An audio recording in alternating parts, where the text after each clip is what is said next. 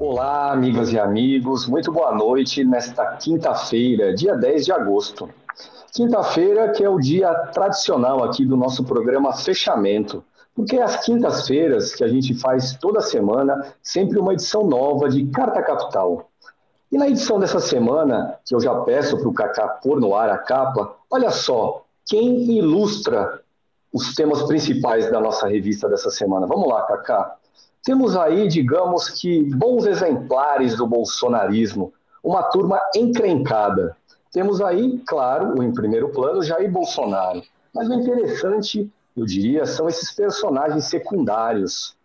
Carla Zambelli, por exemplo, a deputada que está encrencada por causa de relações com o hacker de Araraquara, o tenente-coronel do Exército, Mauro César Barbosa Cid. Ele que foi ajudante de ordens de Bolsonaro na presidência está preso em caráter preventivo. E nas últimas semanas, nos últimos dias, nós soubemos que, veja só, ele também negociava joias, tentou vender um relógio Rolex lá nos Estados Unidos. Mas antes de a gente falar da revista, da edição dessa semana de Carta Capital, de abordar os principais temas dessa semana, eu chamo aqui para participar do programa, apresento duas colegas. Hoje estarei na companhia de duas colegas. A primeira delas é a Mariana Serafini, repórter de Carta Capital lá em São Paulo. Boa noite, Mariana. Prazer em revê-la. Oi, André. Boa noite. Boa noite a todo mundo que nos assiste. Um prazer em ter você de volta aqui na nossa bancada. Muito bem, e apresento também a Thaís Reis Oliveira, ela que é editora executiva do site de Carta Capital. E de vez em quando aparece por aqui para tapar uns buracos. Apareceu para suprir, para fazer uma ponta, sempre uma ponta ilustre. Eu que estive de férias nas últimas duas semanas, Thaís tapou esse meu buraco, e agora participo aqui, já que quem está de férias dessa vez é o Rodrigo Martins, um dos nossos editores do, da revista em São Paulo.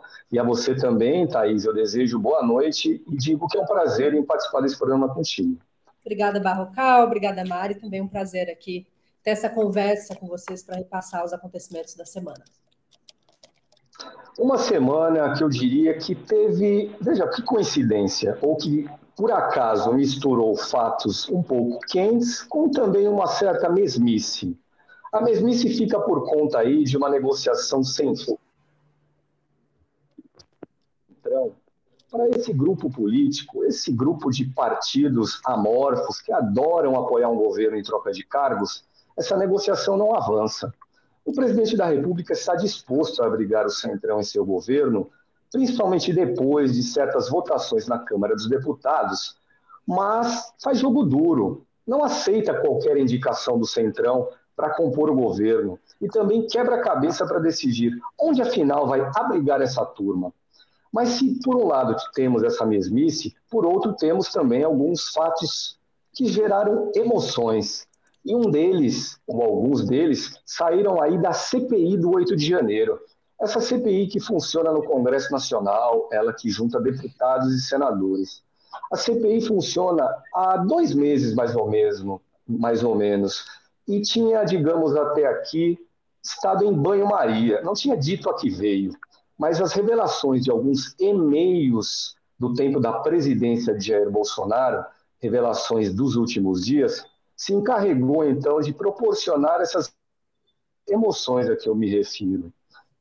E nós tivemos também, no campo econômico, alguns fatos dignos de destaque. Vimos, por exemplo, hoje o presidente do Banco Central, Roberto Campos Neto, ser obrigado a prestar contas perante o Senado da política de juros do Banco Central. Uma política que, desde o início do ano, tem sido bastante criticada pelo governo Lula. Finalmente, no entanto, na semana passada, o Banco Central começou a reduzir essa taxa. De certa forma, algo que facilitou a vida de Campos Neto hoje perante os senadores. E amanhã, amanhã, no Rio de Janeiro, o presidente da República vai lançar um novo PAC. PAC que nos governos anteriores de Lula, na verdade no primeiro, no segundo mandato do, do presidente, era uma forma de estimular a economia através de investimentos públicos. Uma necessidade agora, mais do que naquela época, graças a esse jurão do Banco Central. Lula que passou essa semana toda fora de Brasília. Hoje ele está no Rio de Janeiro, onde eu já disse, amanhã ele lança o novo PAC. E de segunda até ontem, ele tinha estado no Pará. Havia participado lá em Belém de uma cúpula de países da Amazônia. Países da Amazônia que tem entre eles o Equador. O Equador que nesse, nessa semana, precisamente ontem, nos brindou aí com uma notícia espantosa. Um de seus candidatos a presidente foi assassinado a tiros. A eleição presidencial lá no Equador será no próximo dia 20, na semana que vem, portanto. E vamos detalhar esses acontecimentos que eu resumi até aqui, a partir, por exemplo, da CPI, a CPI do 8 de janeiro. E eu começo pela Thaís, Thaís Reis Oliveira. Thaís, você concorda? Você diria que finalmente essa semana nós vimos a CPI esquentar depois de um início morno desses dois meses anteriores? Eu concordo, Barrocal. Essa CPI que vinha. A gente tem dois movimentos que eu destacaria da CPI dessa semana. Enquanto a CPM do 8 de janeiro esquenta, né, com esse acesso aos meios do Mauro Cid, o depoimento do Anderson Torres, que, ao contrário do que se esperava, não ficou calado, mas também não, não atuou para livrar o Bolsonaro, né? Ficou, ficou muito claro ao longo do depoimento dele, ele foi tornozeleira eletrônica até o Congresso, que ele estava mais preocupado em manter a narrativa é, que o desresponsabilizasse por essas acusações de omissão no 8 de janeiro, de, de suspeita de participação na concertação para um golpe de Estado, sobre aquela famigerada minuta do golpe, né, um documento foi encontrado na casa dele, ele se manteve ali contido, se, se, se limitou a defender a si mesmo, não defendeu o Bolsonaro, ao mesmo tempo, esses documentos que são revelados aos poucos pela CPI, que teve acesso aos e-mails do Mauro Cid, o ajudante de ordens do Bolsonaro, colocam a coisa num patamar um pouco mais quente. É, Descobriu-se, por exemplo, né, o Cid e outros ajudantes de ordem do Bolsonaro chegaram a coisa a nível comando maluco, né? Não sei se quem lembra desse programa, mas enfim, né? O Mauro Cid e outros ajudantes de ordem chegaram a deletar mais de 17 mil e-mails, mas não limparam a lixeira, o que quer dizer que uma investigação detalhada, como é, como é, que, é, como é que é feita pela Polícia Federal e os órgãos de segurança, conseguiu ter acesso a esses e-mails que indicam por exemplo, agendas privadas do presidente Jair Bolsonaro com Lindor Araújo, procuradora, e o PGR Augusto Aras. Há três registros desses encontros no material da comissão. As, essas mensagens foram obtidas e reveladas hoje pelo jornal O Globo. Há também é, indícios de novos depósitos é, do Mauro Cid para Michele Bolsonaro, sempre naquele esquema de pagamento e dinheiro vivo, né? Segundo essas informações mais recentes, ele teria é, enviado para a primeira-dama ao menos 60 mil, mais uma vez, então, o casal Bolsonaro instado a descobrir, né, a justificar de onde vem esse dinheiro, e esse, esse acesso a esses documentos vai desenrolando um fio da CPI que coloca mais em xeque os atores do bolsonarismo e não serve para o objetivo inicial da oposição bolsonarista, que era usar essa CPMI para fazer colar uma narrativa de que o governo Lula teria deliberadamente se omitido e deixado acontecer o 8 de janeiro, é, colocando inclusive infiltrados para participar dessas invasões. Isso gera muitos factóides, muitas versões, muito tititi nas redes sociais, quase sempre protagonizado pelos, pelos deputados parlamentares bolsonaristas. Mas até agora a CPI não tem caminhado para esse lado, embora hajam aqui, de um lado ou outro, fatos que coloquem é, o governo em xeque, elas têm, ao contrário, mostra, mostrado que sim, que houve uma concertação que não começou no 8 de janeiro, é, deliberada, para tentar é, virar a mesa à força, para tentar é, colocar em xeque o resultado das eleições que deram vitória ao Lula. Né? A prisão de Silvinei Vasquez ontem pela Polícia Federal deve é, engordar as investigações, ele que já depôs a CPI, deve ser convidado de novo agora com tornozeleira eletrônica a falar novamente aos parlamentares. Carla Zambelli e a sua trama envolvendo Walter Delgatti, o hacker da Vaza Jato, que se colocou em mais essa questão aí, também devem ser objeto de, serão objeto de avaliação da CPI. Então, o 8 de janeiro esquenta, em paralelo, uma outra CPI, uma outra CPI, perdão, que é de interesse dos bolsonaristas, parece esfriar, que é a CPI do MST. Como você mencionou antes, Barrocal, esse acordo, né, o avançar desse acordo entre o governo federal e o Centrão fez com que alguns partidos, o PP, o Republicanos e União Brasil, é, mexessem, né, fizessem pequenas alterações que enfraqueceram a oposição bolsonarista dentro da comissão, e mesmo figuras como o Ricardo Salles, que é relator da CPI, já admitem que esse relatório final não deve ser aprovado e que essa CPI não vai ser prorrogada, vai então terminar, na opinião deles, precocemente, sem ter desenvolvido, sem ter se tornado um flanco de dor de cabeça ao governo, como era o objetivo inicial. E essa CPI do MST proporcionou nessa semana um exemplo de como as coisas, certas coisas mudaram aqui em Brasília no Congresso Nacional. Arthur Lira, o presidente da Câmara dos Deputados, começou o ano fazendo jogo duro na relação com o governo. Era mais uma espécie de presidente do sindicato dos deputados do que propriamente o chefe de um dos poderes. Mas desde que a Polícia Federal bateu a porta de alguns de seus assessores próximos, ele tem se domesticado e agora conversa mais tranquilamente com o governo Lula, e prova disso é que ele, na condição de presidente da Câmara, anulou a convocação pela CPI do MST do ministro-chefe da Casa Civil, o Rui Costa, o baiano Rui Costa. E Thaís, você fez um apanhado, então, aí de alguns dos acontecimentos da CPI. São tantos fatos, e antes de detalhar alguns deles, que acho que são interessantes aqui para as pessoas que nos acompanham, o, eu queria chamar atenção para o que esse conjunto de acontecimentos significa. E isso tem relação com personagens que você citou aí também o Procurador-Geral da República, Augusto Aras, e a vice dele, Lindor Araújo. Existe uma série de investigações aí no âmbito da Polícia Federal e também agora na CPI, lá do Congresso, que, no entanto, não darão em nada contra Jair Bolsonaro enquanto Augusto Aras for o procurador-geral. Augusto Aras foi indicado pelo capitão para o cargo de procurador-geral em 2019 e nunca teve nenhum interesse de investigar esse seu padrinho. Só que o mandato dele acaba no mês que vem, mês de setembro, daqui a um mês mais ou menos, e aí sim, com a escolha por nula de um novo procurador-geral, nós provavelmente veremos consequências concretas do ponto de vista criminal contra Jair Bolsonaro. E o que se desenha, eu diria, é uma história parecida com aquela que já ficou consagrada na Justiça Eleitoral, no TSE, quando da cassação dos direitos políticos de Jair Bolsonaro por oito anos, uma decisão do final de junho tomada pelo TSE, que é Bolsonaro na condição de mentor e estimulador de várias atitudes golpistas vistas aí ao longo dos últimos meses, antes da eleição de 2022 e de lá para cá. E um desses acontecimentos, agora eu chamo a intervenção aqui da Mariana Serafini, é o surgimento do hacker de Araraquara, o Walter Delgatti. Mariana, conta para nós, conta para quem nos assiste, como é que esse personagem, que inclusive deveria depor hoje perante a CPI do 8 de janeiro, como é que a, o surgimento dele complica Carla Zambelli, a deputada bolsonarista, e pode vir a complicar futuramente Jair Bolsonaro também?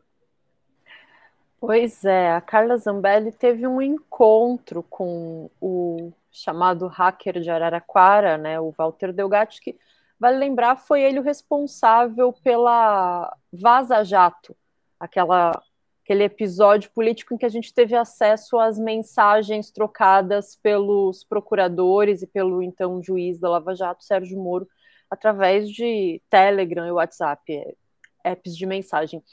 A questão é que o Walter Delgatti se encontrou com a Carla Zambelli e ela parece que pediu oficialmente para ele que ele tentasse invadir as urnas eletrônicas é, para demonstrar que elas não são seguras. Então, é, é, essa turma que estava o tempo todo tentando dar o golpe e impedir que as eleições acontecessem e depois que o presidente Lula tomasse posse, estava, ao mesmo tempo, tentando demonstrar publicamente que as, que as eleições não eram seguras. Mas mais grave que isso, não sei se mais grave, mas muito grave também, foi a invasão no site do CNJ, o Conselho Nacional de Justiça, onde eles conseguiram emitir falsos mandados de prisão e alterar documentos no site. Então, teria ali a, a, tentativa de emitir um mandado de prisão contra o até contra o, o, ministro Alexandre de Moraes. Então a coisa foi escalando assim, né? E acabou se descobrindo que aconteceu essa alteração. Parece que cerca de, de 100 documentos, nomes foram foram alterados no site do Conselho Nacional de Justiça.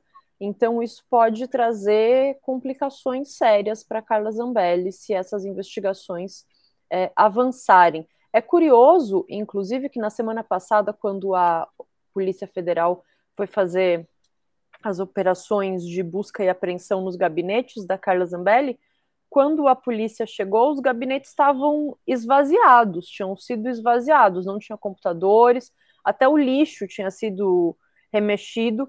Então, é, alguns dos, dos agentes policiais que participaram dessa operação chegaram a levantar a hipótese de que ela tenha sido vazada, né? Que a Zambelli tenha sabido antes para esvaziar o gabinete, retirar os computadores e tudo mais. E eu gostaria de recordar aqui, a propósito do hacker Walter Delgatti, que é aquele hacker por trás da Vaza Jato, as aquele conjunto de mensagens trocadas impropriamente na Operação Lava Jato por procuradores de Curitiba e o juiz Sérgio Moro, o Walter Delgatti, ele apareceu em cena no ano passado, perto da eleição, justamente através de Carla Zambelli, como alguém que talvez pudesse colaborar com o bolsonarismo para provar que as urnas eram passíveis de fraude.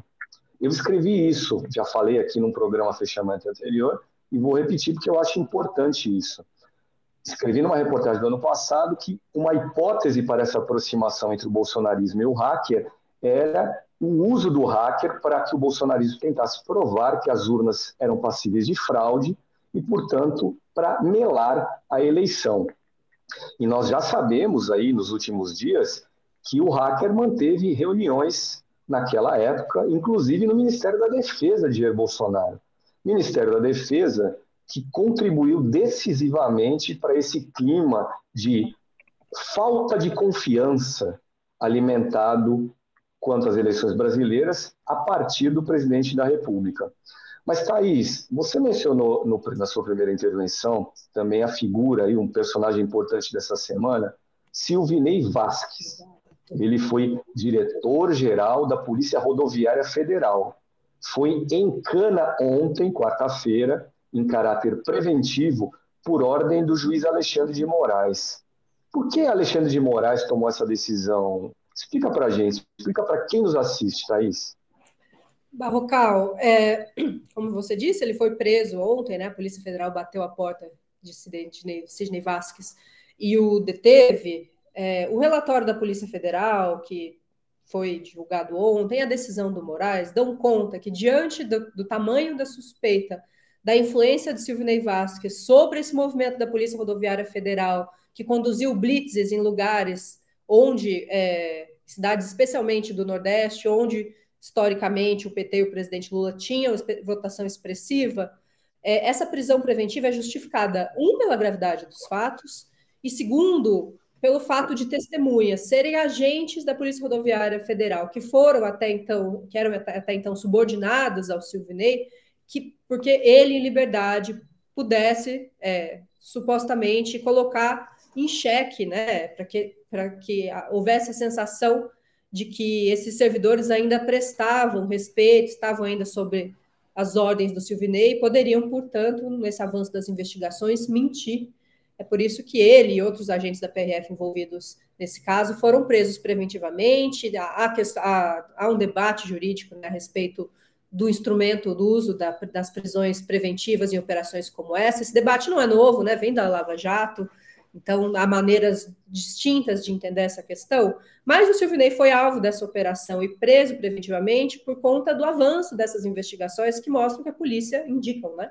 Que a Polícia Rodoviária Federal agiu sim deliberadamente para impedir o acesso de alguns eleitores a seus locais de votação, ainda que essa que essa intentona não tenha surtido nenhum efeito prático, né, para que isso tivesse realmente um efeito prático de ônibus com eleitores do PT que teria que ser uma operação muito grande. As taxas de abstenção ali verificadas depois pelo, pelo TSE mostram que não, não houve mudanças em relação a uma eleição a outra, ou seja, não essa operação não provocou o efeito desejado, mas não dá para negar que houve uma concertação deliberada para tentar é, interferir no resultado das eleições, que envolveu a Polícia Rodoviária Federal e na figura do Silvinei Vasquez. Né? Foram apreendidos celulares de alguns agentes subordinados a ele na PRF, nesses celulares encontradas mensagens que, é, onde um, um, dos agentes é, disse que o Silvinei teria feito, abre aspas, dito muita merda numa reunião que aconteceu ali é, poucos dias antes da votação do segundo turno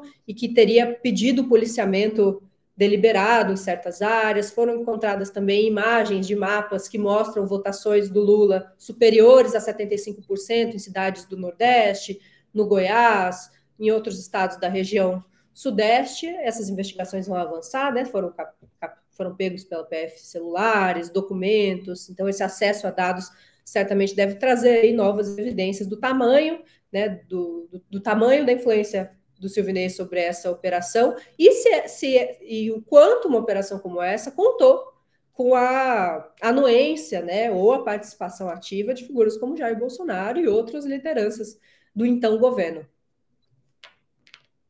E como você bem destacou, Thaís, a prisão preventiva foi decretada para que ele não atrapalhe as investigações, e as investigações existentes contra ele são por alguns crimes aqui que eu gostaria de detalhar para quem, nos, quem nos acompanha, como são descritos na legislação e as penas possíveis. Então, vamos recapitular que ele era o chefe da Polícia Rodoviária Federal e houve, as, no, as vésperas, ou no dia do segundo turno da eleição do ano passado, uma operação da PRF, sobretudo no Nordeste, que, de certa forma, atrapalhou a ida de eleitores até os locais de votação. Uma lei de 2021 diz o seguinte: que dificultar o exercício de direitos políticos por parte dos brasileiros é crime. Está lá no Código Penal Brasileiro. Um crime que custa de três a seis anos de cadeia para quem o pratica. O Código Eleitoral Brasileiro, é uma legislação mais antiga, de 1985, ele diz o seguinte, que atrapalhar o voto, a palavra não é atrapalhar, mas o sentido é esse, que atrapalhar o voto de uma pessoa aqui no Brasil é crime e custa até seis anos de cadeia. E diz também que atrapalhar, de novo, a palavra não é essa, mas o sentido é esse, o transporte de pessoas até locais de votação é um ilícito que custa até seis meses de, ou melhor, custa multa. Nesse caso não é detenção, nesse caso é apenas, entre aspas, uma multa. Mas hoje, no Rio de Janeiro, ao participar de um evento público, o presidente da República comentou justamente esse episódio envolvendo o Silvinei Vasquez, essa operação da PF, da PRF, que atrapalhou a votação aí, sobretudo no Nordeste, no ano passado. E eu gostaria de pedir ao Cacau, nosso produtor, que pusesse no ar esse trecho a que eu acabo de me referir, um vídeo com esse comentário de Lula. Vamos lá, Cacá. Estou aqui por causa de vocês. Estou aqui porque o povo brasileiro resolveu dizer não aos quase 300 bilhões de reais que foram utilizados no ano da campanha. Eu vou repetir, quase 300 bilhões de, errado, de reais. Foi jogado dinheiro no ralo para ver se comprava voto. Foi utilizado e tentaram corromper a Polícia Rodoviária Federal para não deixar pobre votar.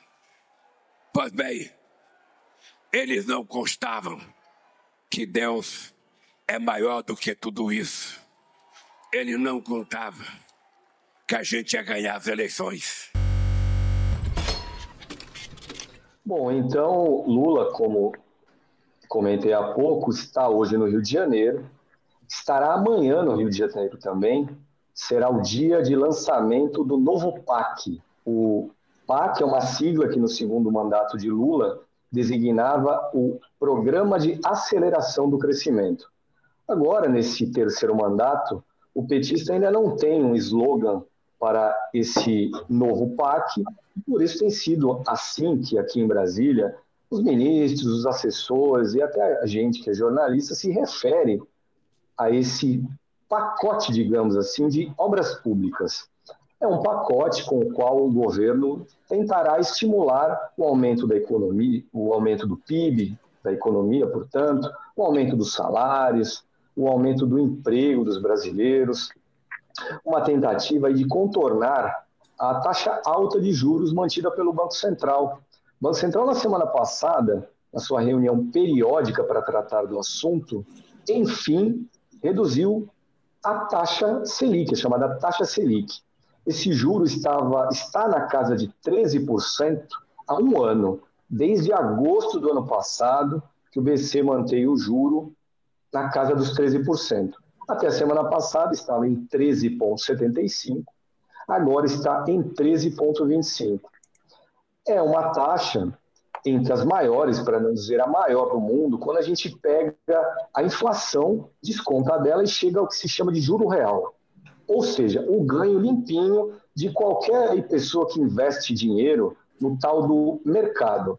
Um ganho fácil, um ganho que não precisa de muito esforço e que, no entanto, não ajuda a melhorar a vida de outras pessoas, porque não é um lucro que se dissemina pelo conjunto da atividade econômica. Mas antes de ir para o Rio de Janeiro, Lula esteve em Belém, também já comentei aqui no início do programa, para participar de uma reunião de cúpula de países amazônicos, uma reunião que ele próprio havia bolado e convocado. E Mariana, você pode contar para as pessoas aí o que foi essa reunião, qual era o objetivo dela? Qual foi o desfecho da cúpula amazônica? Vamos lá, Barrocal. É, começou, durou três dias a cúpula, né? Começou na, quarta-feira, na terça-feira, reuniu todos os países que dividem a, a Amazônia, que dividem floresta amazônica, que é Brasil, Bolívia, Peru, Equador, Colômbia, Guiana, Suriname e Venezuela a ideia desse encontro era debater a agenda climática, que deve ser levada em breve à próxima COP, a COP28, que vai ser realizada em Dubai, em novembro desse ano. Então, o objetivo do presidente Lula, que ele anunciou na abertura da cúpula, era que o documento assinado, que foi, foi emitido no final, a, a Declaração de Belém, chama-se o documento, servisse para levar as intenções desses países em formato de um bloco, portanto, com mais força para estabelecer quais são as necessidades que, que esses países têm para conseguir proteger, defender a floresta no século XXI. A questão é que, depois desses três dias de debate, muitos movimentos que participaram do encontro é, acreditam que a declaração de Belém não é tão contundente quanto deveria. É, o texto em nenhum momento cita a palavra petróleo, por exemplo, o que significa que não, não é um objetivo próximo, não ficou estabelecido como um objetivo próximo desses países é, reduzir ou até mesmo acabar com a exploração de petróleo no, nos países que dividem a floresta amazônica.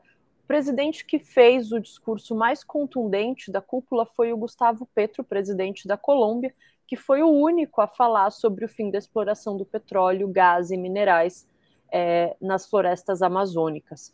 Esse era e essa era uma das intenções de movimentos que têm sido mais radicais na defesa do clima, né? Então a ideia era que, que esse objetivo tivesse sido colocado, não foi.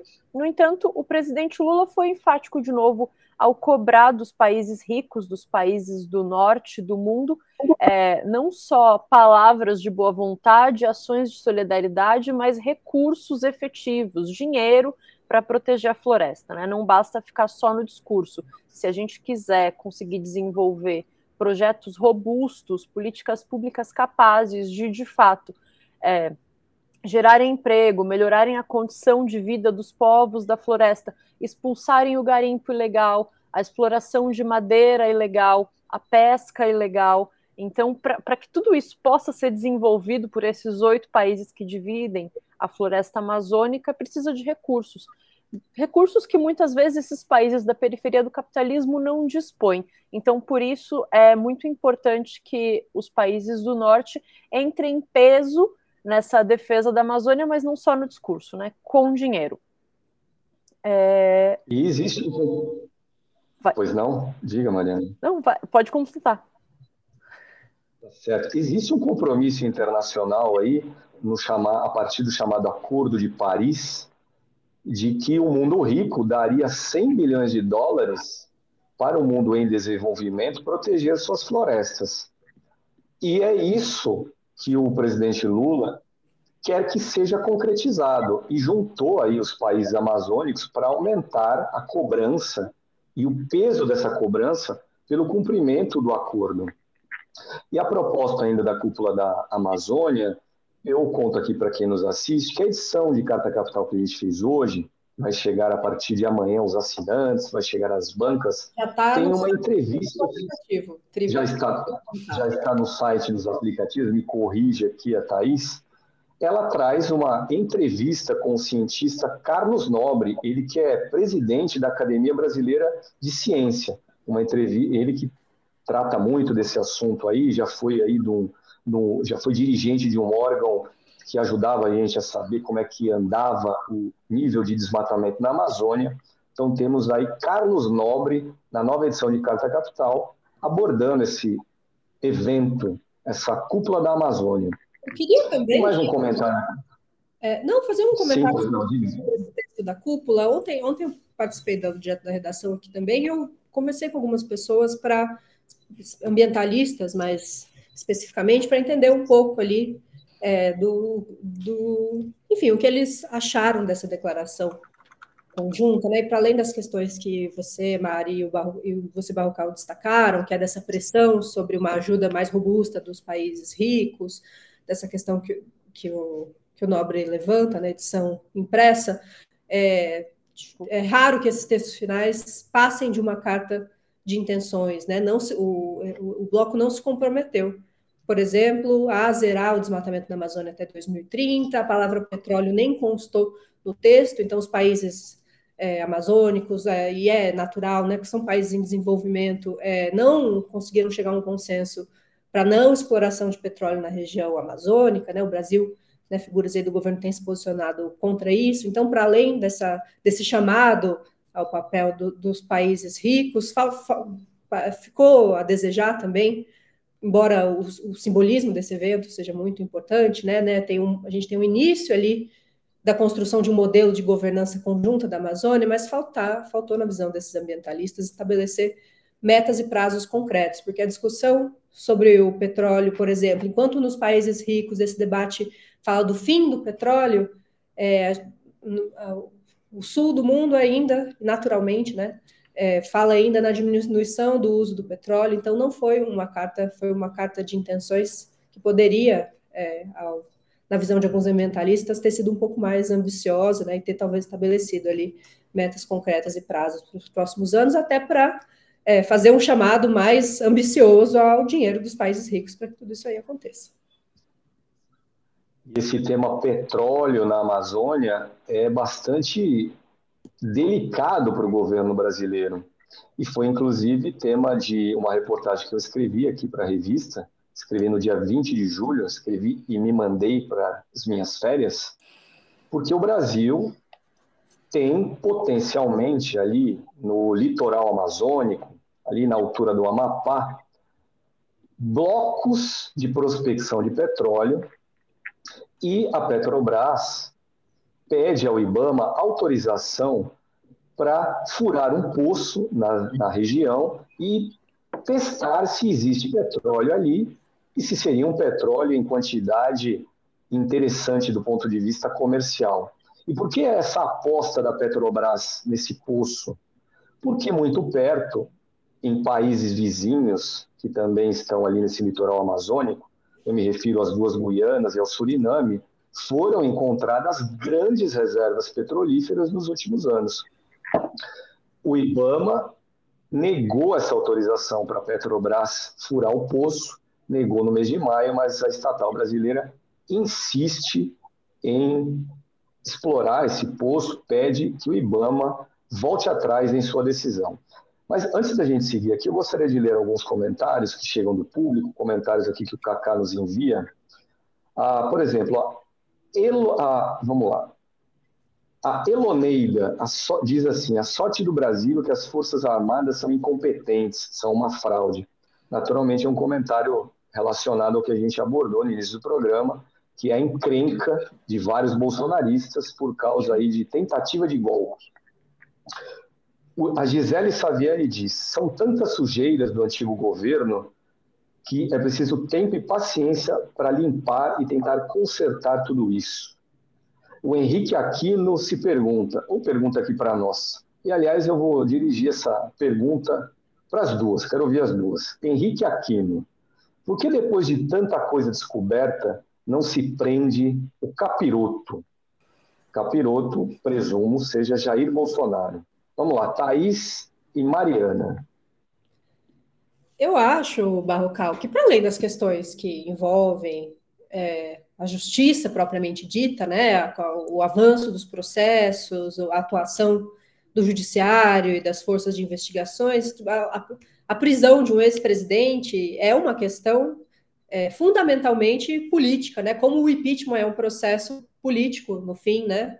A Constituição abre esse dispositivo em que o presidente pode ser ejetado ou se auto-ejetar da cadeira, é, existem que, cálculos políticos que envolvem a, a, prisão de uma pessoa, de alguém feito o Bolsonaro, que, embora não seja mais presidente, mobiliza uma parcela importante da população, deu cara a um movimento de direita que foi se fortalecendo ao longo dos últimos anos, que é, tem se colocado, busca se colocar como um mate, como um candidato antissistema, que desafia o poder e a confiança nas instituições. Então, é, me parece que as instituições, diante da vitória do Lula e dessa, dessa, dessa mudança né, no equilíbrio do poder, têm construído, né, então vão surgindo evidências, vão havendo ações, decisões das altas cortes que vão construindo é, uma base para que um desses dos vários crimes que o Bolsonaro é, responde seja de fato motivo de prisão. Né? Eu acho que a própria prisão do Silvinei, na verdade, né, que é um ex-diretor de uma das forças de, de, uma força de segurança de elite do país, né, que foi preso preventivamente pela Polícia Federal, já demonstra que talvez é, o, os revés, o revés do Bolsonaro não fique só na, na inelegibilidade então, talvez aí as questões que envolvem o Mauro Cid, esse caso envolvendo a Carla Zambelli, tem várias frentes que estão trazendo cada vez mais evidências de que o Bolsonaro conspirou, sim, para uma, ao menos tentou, né, fez por onde para que houvesse ali uma virada de mesa, caso Lula ganhasse as eleições em 2022, como ganhou. Eu concordo com a Thaís, acho que tem um pouco a a dificuldade de se prender um ex-presidente, né? Não é assim de uma hora para outra como emitir um, um, pedido de prisão, como aconteceu agora com o Silvinei. É, mas acho que é isso. O, a justiça começou a chegar mais perto, tá na cola do Bolsonaro, digamos assim. E existe um ditado que, que diz que o que é teu tá guardado, né? Então, eu tenho a sensação um pouco de que o Bolsonaro tá nessa, tá, tá esperando, não tem dormido tranquilo. E também, como, como disse a Thais, não faltam elementos para que ele seja imputado judicialmente. A questão é, é, é, a burocracia, demora, mas acho que vale a gente lembrar que, além da, da CPI do 8 de janeiro, que está investigando se o que pode chegar aos militares e talvez ao Bolsonaro como pessoas que trabalharam para de fato acontecer um golpe de Estado ou para que o Lula fosse impedido de, de tomar posse depois de, de ter sido eleito, o Bolsonaro também tem na conta aí um, uma ação muito ruim como presidente durante a pandemia, né? Ele não só riu de pessoas morrendo de falta de ar, como deixou faltar estrutura e não, não comprou as vacinas na hora que deveria, faltaram testes. Então, tem ainda essa atuação dele como presidente durante a pandemia e a questão do povo Yanomami. Até uma das reportagens da edição dessa semana é a investigação da Fabiola sobre como é que está a terra Yanomami oito meses depois que eles foram descobertos naquela situação tão grave de vulnerabilidade. É... Então o Bolsonaro também tem isso nas contas. no fim do ano passado eu entrevistei o psicanalista Christian Dunker, e ele alertou sobre a necessidade é, para o povo brasileiro, enquanto sociedade, enquanto marco de memória coletiva, que o Bolsonaro seja julgado, que ele precisa passar pelo processo de julgamento, porque isso é didático para que as pessoas entendam a gravidade do que foi o Bolsonaro presidente e do que ele continuou, muito provavelmente, articulando depois de ter deixado a presidência. Então, eu, eu acredito que a justiça está se aproximando é, do incauto para conseguir, de fato, dar o bote no, do Bolsonaro, e concordo plenamente com essa afirmação do Christian Dunker de que é necessário um julgamento, que o, o episódio Bolsonaro não, não passe despercebido, ele precisa passar limpo para que a gente tenha essa memória coletiva. E eu gostaria de destacar aqui que há cerca de um mês, um mês e pouquinho, eu entrevistei a ministra da Saúde, publiquei essa entrevista na revista, e ela contou, entre outras coisas, ministra Lízia Trindade, que defende dentro do governo a criação de uma espécie de memorial da pandemia no Brasil. Justamente para cumprir essa função, Mariana, que você acabou de descrever, é defendida também pelo Christian Dunker que o episódio, esse episódio grave, esse momento agudo da nossa história recente, não seja esquecido, não passe em branco. Seria um memorial mais ou menos nos moldes aí daquele memorial do Holocausto que existe aí pelo mundo, que lembra, faz alusão aí à perseguição pelos nazistas contra os judeus. Mas, Thaís, olha, mais uma pergunta vem do público, e antes de fazê-la, eu só gostaria de fazer um comentário também a respeito de por que talvez ainda não tenhamos visto a prisão de Jair Bolsonaro, é, na verdade, a repetição de algo que eu já disse aqui anteriormente. Enquanto for Procurador-Geral da República Augusto Aras, será muito difícil que algo mais contundente seja feito contra Bolsonaro. Por quê? Porque a polícia investiga, e a Polícia Federal tem investigado muito, pede autorizações para prender pessoas, e o juiz Alexandre de Moraes concede essas autorizações, mas não adianta a Polícia Federal chegar a uma conclusão, que é o que se chama de indiciamento, dizer assim, olha, eu já terminei a investigação e para mim fulano de tal cometeu tal crime. Porque essa conclusão não vai gerar nenhuma consequência nos tribunais, porque só quem pode processar, acusar pessoas por crimes, no, crimes comuns no Brasil é o Ministério Público Federal. E Augusto Aras, chefe do Ministério Público Federal, não tem e nunca teve interesse de fazer nada contra Jair Bolsonaro, seu padrinho, no cargo. Mas então, Thaís, olha, pergunta que a Eloneida, ela que diz que acha que o Alexandre de Moraes está fazendo a cama para Bolsonaro ser aí, é, poder deitar confortavelmente em breve. Pergunta a Eloneida. Exato. Pergunta a Eloneida: quem é pior político, Bolsonaro ou Arthur Lira? Olha, pior, se a gente fala no sentido de política, né, da, da, condução da política como arte do possível, do que, do que essas pessoas levaram adiante, eu acho que tanto o Bolsonaro quanto o Arthur Lira são políticos muito habilidosos. Né? Novos fora aqui, falando friamente né, do, que eles conseguiram fazer de si mesmos, né? O Arthur Lira é um dos presidentes mais poderosos que a Câmara teve nas últimas duas décadas. Bolsonaro era um deputado de baixo clero que conseguiu fazer de si mesmo, aqui não discutindo métodos, presidente do Brasil. Então, acho que politicamente eles representam uma fatia é, importante do eleitorado, né? O Bolsonaro, como essa, essa direita, virou a cara dessa direita popular e Arthur Lira é, é a cara desse, desse nosso congresso plutocrata, né? Que, onde, que não representa, por conta da força da grana, está muito longe de representar a nossa população. Então, falando nesse sentido, né, analisando a política como um jogo friamente, os dois, a meu ver, são políticos habilidosos, né? Claro, aí com vitórias e reveses, como a carreira de qualquer figura da política, mas que conseguiram é, feitos, né, ainda que do ponto de vista maquiavélico, notáveis nos últimos anos. E nós vimos ontem, espantosamente, o assassinato de um desses candidatos à presidência lá no Uruguai, no, ou melhor, no Equador, Fernando Villavicencio. Mariana, o que aconteceu lá? Quem é esse candidato e quais são as consequências que a gente pode imaginar para a eleição que está logo aí? Muito grave o episódio. O candidato foi morto a tiros quando ele estava saindo de um comício de, de, campanha numa, numa área, numa região até escolar, na capital Quito. É, ele, ele sofreu três tiros e, e, morreu na sequência. Outras nove pessoas ficaram feridas nesse episódio. O Fernando Vicencio, ele era jornalista, tinha 59 anos, tinha sido deputado agora recentemente.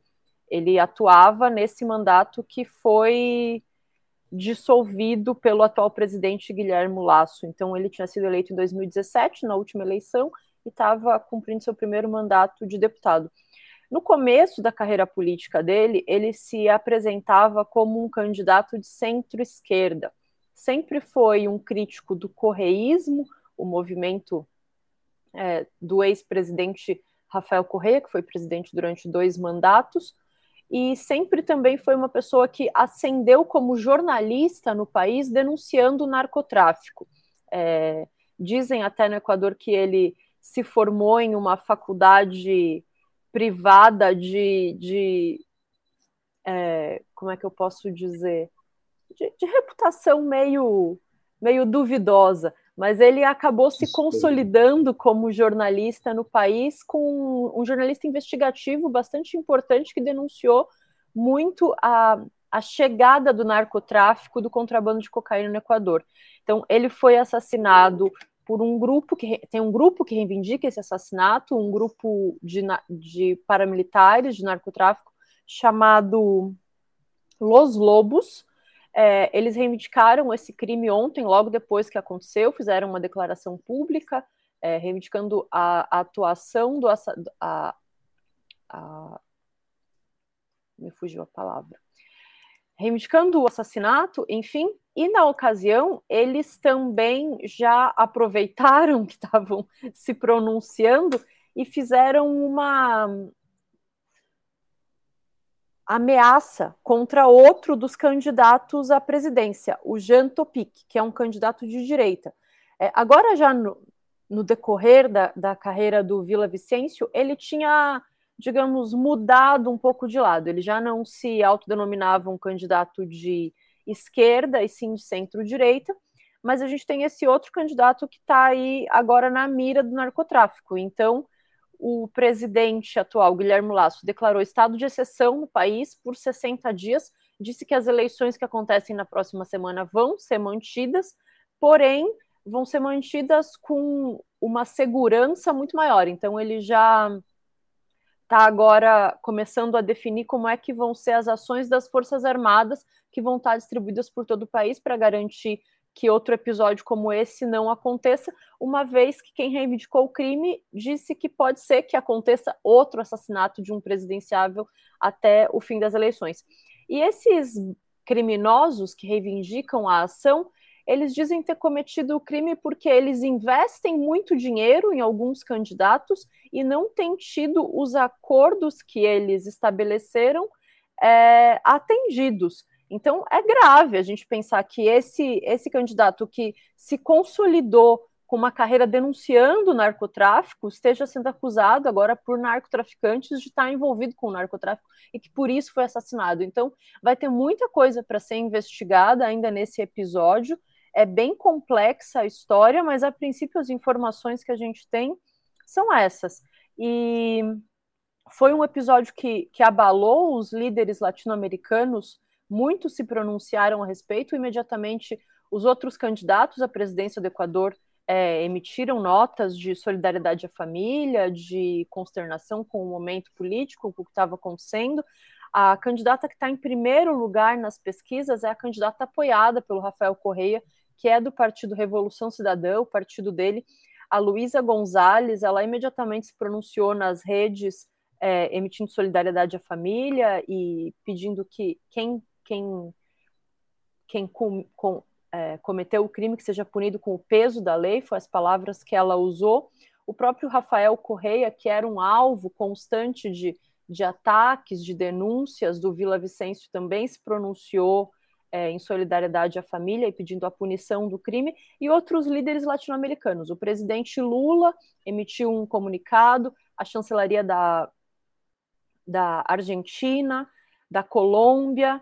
Então, é um crime que abalou a América Latina, não, não, não, não nada demonstrava que o, o, processo eleitoral do Equador tava, tava, não estava estável, então foi um, foi um susto mesmo para todo mundo, e agora precisam ser tomadas as medidas cabíveis para que os outros sete presidenciáveis tenham sua segurança garantida até o fim do processo eleitoral no dia 20.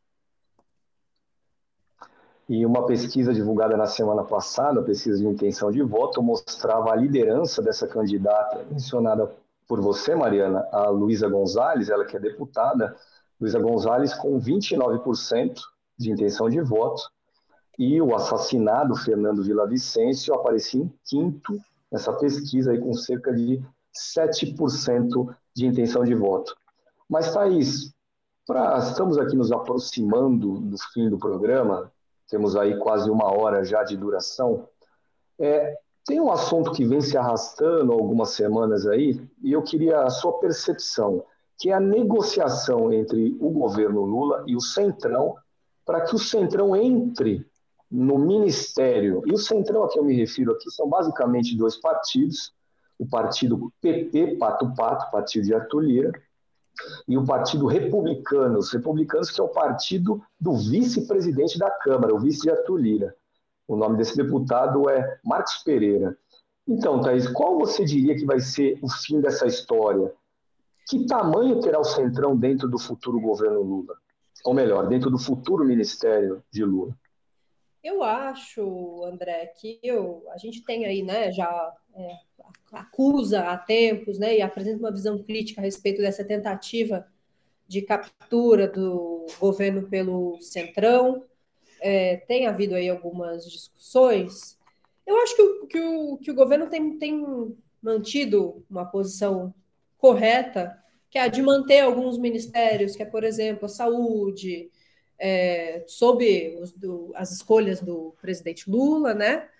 E, e, ao, e ao, ao, a esse mesmo passo, feito alguns ajustes pontuais para acomodar esses dois partidos aí, o PP e o Republicanos, como você mencionou. Eu acho que a, a, a força do Congresso vai depender é, muito do desempenho desse governo a partir daqui. Né? A gente teve a reforma tributária aprovada, o Banco Central hoje, né, seu presidente Roberto, Roberto Campos Neto foi convidado é, a comparecer ao Senado para explicar as decisões recentes ali em relação à manutenção da taxa de juros na casa dos 13%, apesar dessa redução recente aí de meio ponto, sinalizou que diante desses ajustes fiscais vai buscar uma queda mais consolidada, né, progressiva dos juros, ainda que tenha reiterado que isso depende do, da saúde das contas públicas, ficou um clima ali de que o governo, eh, na briga, por exemplo, com Roberto Campos Neto, também tem dado um passo atrás, então as coisas parecem estar se amainando ali. Em relação ao Centrão, é a mesma sensação que a gente tem agora. Eu acho que, que a, essa, essa boa relação, por assim dizer, vai depender do desempenho do governo, índice de popularidade, indicadores econômicos, né? A, a força da popularidade do Lula vai definir é, o quanto esse governo, que não tem maioria no Congresso, vai ser obrigado a ceder, ceder de espaços dentro do, do, do Ministério, espaços com orçamento, para manter, né, para conseguir aprovar seus projetos. Essas negociações são, é, ainda que criticáveis, são típicas né, do nosso sistema político e os líderes, né, oficialmente têm dito que esse que é um bom sinal, que esses partidos queiram participar do governo. Em paralelo, isso abre outros flancos, a meu ver, porque você envolve é, sujeitos que, enfim, partidos fisiológicos, o controle de orçamentos robustos. Isso tem um impacto, né, que a gente vai aos poucos é, descobrindo. É, em relação à execução das políticas públicas, há questões envolvendo compliance e corrupção que podem vir a, vir a prejudicar o governo no futuro, né? O caso do orçamento secreto aí dos kits de robótica, por exemplo, envolvendo o Arthur Lira, é um exemplo disso. Então, eu acho que diante da dificuldade dessa negociação, então o governo não está em posição de não ceder nada a esses partidos, eu me parece que eles têm caminhado ali com a devida temperança, né? Então, tem, um, tem uma resistência, por exemplo, em rifar as ministras mulheres no governo, que foram, curiosamente, né, os ministérios alvo ali do apetite do Centrão são chefiados por mulheres, então há um, uma, uma há um trabalho para que não sejam rifadas justamente as ministras, foram nomeações ali que não têm esse peso político, ao mesmo tempo que acomoda-se esse partido, esses partidos em, em, em pastas que em subpastas ali que tenham acesso a algum poder. É uma dança que o governo até aqui tem, me parece, está tá conduzido, conduzindo bem, né? Mas em breve um, um desses pares, né? Um do, então, ou o governo ou o centrão, um vai pisar no pé do outro, com certeza, né? A política é feita disso.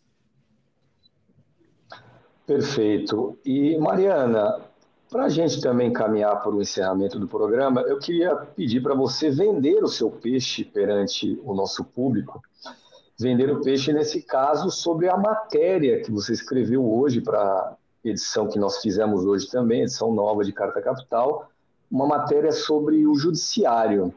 Mas, claro, vendo o seu peixe sem entregar toda a reportagem, porque senão quem nos assiste não vai ter motivo para ler a revista, para comprá-la, fazer uma assinatura. Vamos lá. Deixe as pessoas aí com vontade de ler a sua reportagem, Mariana. Vende o peixe, mas só, só os pedacinhos, né? Só, só degusta. É um teaser. É. um teaser. Isso. Eu escrevi sobre uma votação que está acontecendo no STF, começou essa semana, sobre o juiz de garantias. O juiz de garantias é um mecanismo que pode ser implementado no nosso sistema judiciário. Na prática, seria, durante um processo criminal, é, teria um juiz que atuaria na primeira fase, que é chamada de fase administrativa, onde se faz a investigação, coleta provas, convoca as testemunhas, e aí depois quem vai dar a sentença, quem vai analisar o processo e dar a sentença seria outro juiz. Por que isso? O juiz das garantias, ele é a pessoa, como o nome diz, que garantiria os direitos individuais do réu, os direitos individuais do cidadão. E muitos especialistas com quem eu conversei para escrever essa reportagem acreditam que esse mecanismo é uma conquista do nosso, uma conquista civilizatória do nosso sistema judiciário, porque eles defendem que o juiz que coleta as provas, que participa desse começo do processo, não deveria ser o mesmo que dá a sentença no final, porque ele chega lá no final do processo, de certa forma, contaminado com a hipótese do processo. Então, o ideal seria que não fosse a mesma pessoa. Isso é o que defendem alguns dos, dos juristas com quem eu conversei, mas esse debate ele é muito amplo, vem de muito tempo no meio jurídico, e aí para entender o porquê que essa figura é tão importante e os impactos da, da criação do juiz de garantias para o nosso sistema judiciário, que afeta desde a Lava Jato até a superpopulação carcerária do Brasil, aí vai ter que ler a matéria, porque é, é, bem detalhado, a coisa é complexa. Eu acho que eu ia até me embananar se eu tentasse dar mais spoiler aqui do assunto, até porque não é um tema sobre o qual eu sou especialista, né? Judiciário é uma coisa que a gente sabe que é muito complexa. Então, leiam a matéria que está sob o título. Gente, eu tenho esquecido o título da matéria. É sobre. É, porque, como fala do Sérgio Moro. Vou ao vivo aqui para você. Você vai procurar. Obrigada, Thaís. Efeito Moro. Efeito Moro, efeito Moro. Por que efeito Moro? Porque ah, o juiz de garantias é, é, é, alguém que daria a segurança de que não surgiriam novos Sérgios Moro. Então, leiam a reportagem que está nessa edição de Carta Capital. E agora é a minha Obrigada, vez de vender Thais. o peixe sem entregar tudo. Obrigado, agradeço também, Thaís, porque eu não sabia o título da matéria também. E a minha, a minha vez de vender o meu peixe aqui, para a edição dessa semana de Carta Capital, eu escrevi uma reportagem também sobre o nosso Poder Judiciário. A presidente do Supremo Tribunal Federal, Rosa Weber, se aposenta até o início de outubro. Ela completa 75 anos no dia 2 de outubro.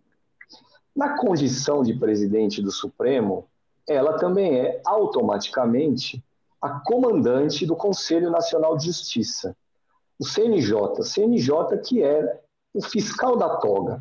Então, ao se aposentar do Supremo, automaticamente Rosa Weber deixará o CNJ.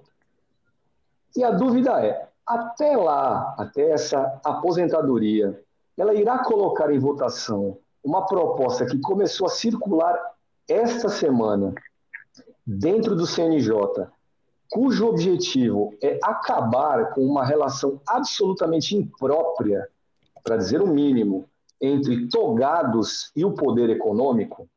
Que tipo de relação imprópria é essa que eu me refiro?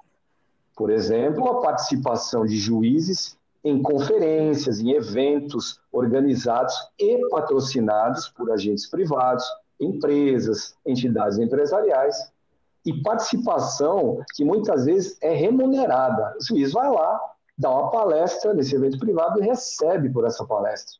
E o objetivo, então, dessa proposta, que começou a circular no CNJ, é pôr um fim a esse tipo de situação, que tem como consequência final o comprometimento da imparcialidade de um juiz ao tomar decisões. Ou, no mínimo, de deixar todo mundo aqui do lado de fora desconfiado que esse juiz tomou tal decisão ou aquela decisão sob a influência da grana que recebeu por causa da palestra. Então, que diz exatamente essa, essa proposta? Que casos concretos mostram os perigos desse vai e vem entre togado e PIB, eu conto na reportagem que escrevi para a Carta Capital. Convido a todos que leiam a revista. Digo mais uma vez: se você ainda não é assinante, se torne um. Se já é assinante, não deixe de correr aí ao seu tablet, seu celular, a sua edição em papel para ler essa reportagem e todas as outras aí, inclusive, principalmente a da nossa capa. Peço ao Cacá para pôr mais uma vez no ar a capa que a gente fez hoje de Carta Capital, que tem aí o bolsonarismo cada vez mais enrolado pela polícia, pelo sistema judicial brasileiro. Então, chegamos aqui ao fim do programa. Gostaria de saber se Thaís e Mariana gostariam de destacar alguma coisa que a gente aqui não abordou até agora e seja suficientemente interessante para tanto.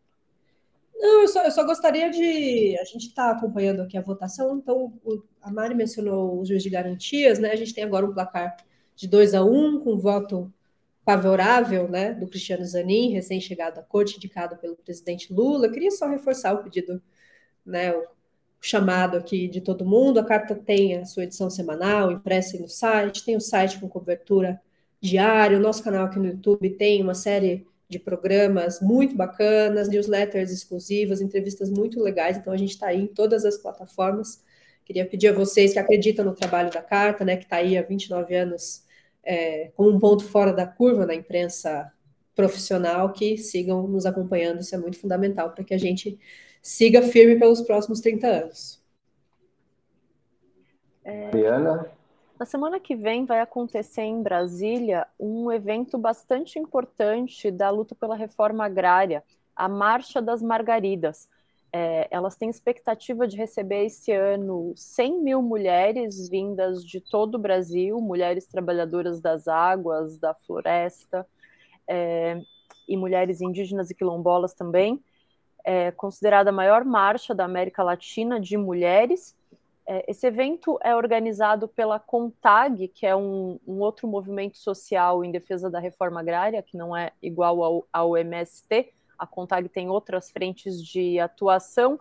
Eu achei curioso que hoje, durante a CPI do MST, o relator da CPI, o deputado Ricardo Salles, usou, tentou ser pejorativo ao, ao falar da marcha tentou enquadrar o ministro do Desenvolvimento Agrário, o ministro Paulo Teixeira, sobre ter recebido as mulheres que vão participar da marcha na semana que vem. Ele disse sim, recebi essas mulheres, era, elas traziam uma pauta justa de reivindicações do movimento de mulheres que trabalham no campo, e a gente, enquanto ministério, deveria deve, deve acolher essa pauta. E o, o Salles chamou de Marcha das Hortaliças, num total desrespeito a Margarida Alves, que é quem dá o nome à marcha, uma mulher camponesa que foi assassinada em 1983 justamente por defender o direito à terra. E as Margaridas, elas fazem um movimento muito importante de defender a autonomia das mulheres no campo. Uma das das pautas que elas trazem é a regularização fundiária no nome das mulheres, porque a gente sabe que um, um, dos grandes problemas no campo hoje é a violência doméstica. Assim como acontece a violência doméstica na cidade, acontece no ambiente do campo, e muitas vezes de forma muito mais grave, porque essa mulher está sozinha no campo, ela não tem para onde correr, né? As casas são muito distantes umas das outras. Então, a autonomia da mulher para conseguir se desvencilhar de uma relação de violência, a gente sabe que só acontece se tiver uma rede de apoio. E para a mulher poder cair numa rede de apoio, é importante que ela tenha um terreno, um lote, um sítio no nome dela. É, então, é, é uma pauta bastante importante que essas mulheres conseguiram é, já, já vencer, já, tá, já acontece isso.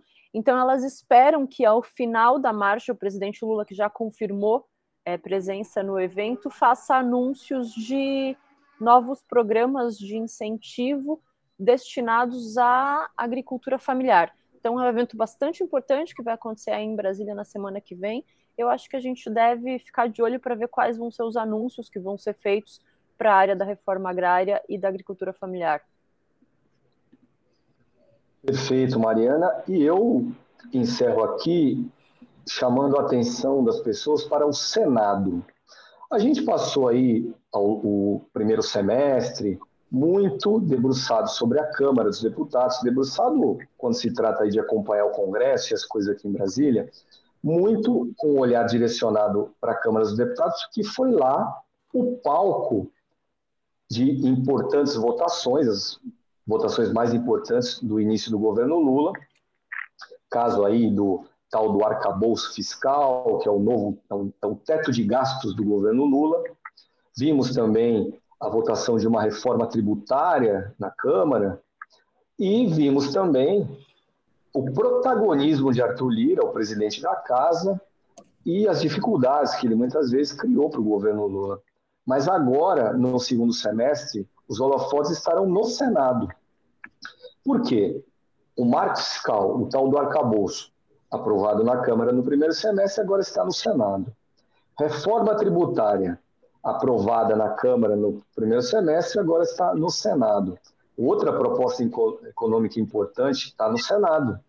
É aquela que muda as regras de funcionamento do Tribunal dos Impostos, o CARF. Um conselho, esse CARF, que funciona dentro do Ministério da Fazenda.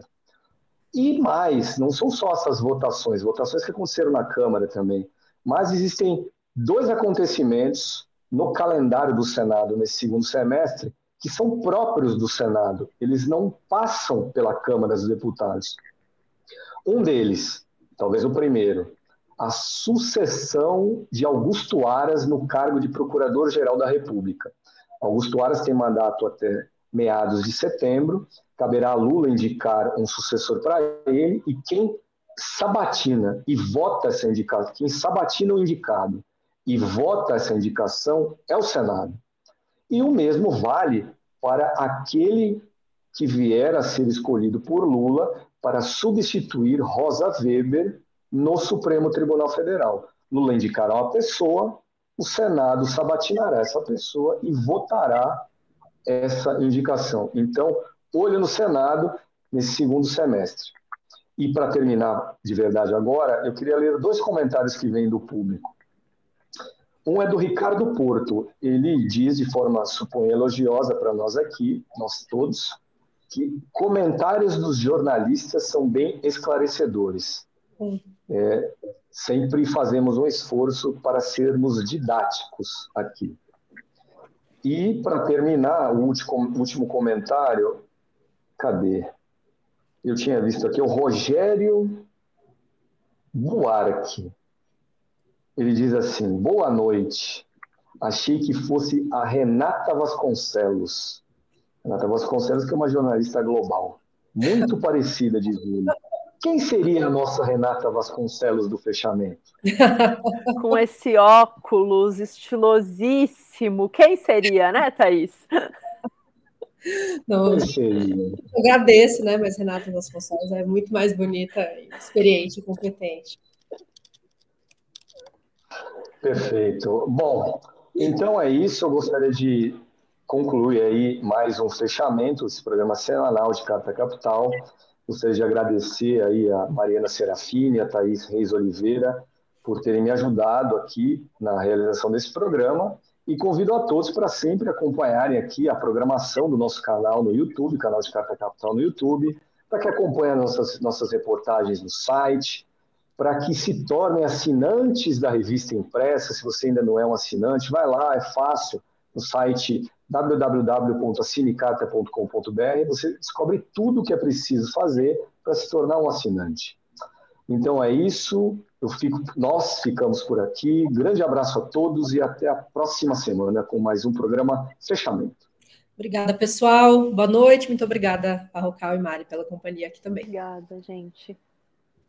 Já notou como os jornais de maior circulação do Brasil estão sempre unidos na defesa de pautas como controle de gastos públicos, Banco Central independente e a firme oposição a qualquer iniciativa para taxar os 10% mais ricos, aqueles que abocanham 60% da renda nacional?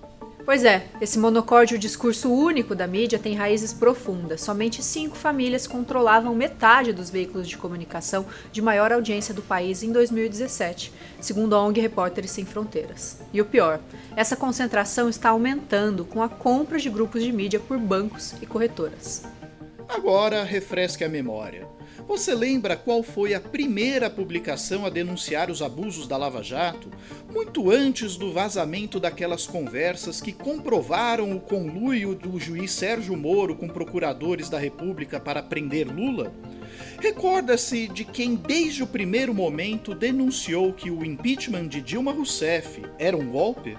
Nadar contra a corrente sempre foi a nossa especialidade, mas também nos cobra um preço alto. Carta Capital sofreu boicote sistemático dos governos Temer e Bolsonaro, inclusive com pressões para que grandes empresas deixassem de anunciar na revista. Só sobrevivemos nesse período graças à inestimável contribuição dos nossos assinantes e apoiadores individuais, trabalhadores como eu e você que ainda sonham com um país mais democrático, justo e inclusivo. Somos muito gratos a todos que nos apoiaram nesse momento. Mas o perigo não passou. A concentração do mercado publicitário nas chamadas Big Techs tem ferido de morte veículos com estrutura bem mais robusta do que a nossa. Imaginem o impacto desse fenômeno em quem nunca pôde contar com o apoio de grandes empresas e grupos financeiros. E é por isso que renovamos o pedido de apoio. Só conseguimos manter o jornalismo corajoso, honesto e transparente de Carta Capital com as contribuições de nossa comunidade. Não adianta criticar a mídia corporativa e não apoiar quem sempre esteve ao lado da democracia, da diversidade e dos direitos humanos. Faça sua parte, contribua com Carta Capital. Faça uma assinatura para receber a revista em sua casa ou faça uma assinatura digital. Se você não pode assumir um compromisso mensal agora, doe qualquer valor em nosso site ou no Superchat durante as nossas transmissões ao vivo pelo YouTube. Valorizamos igualmente todas as formas de contribuição, não importa a quantia que você possa despender, porque temos clareza de que juntos somos mais fortes e podemos vencer o discurso único da mídia.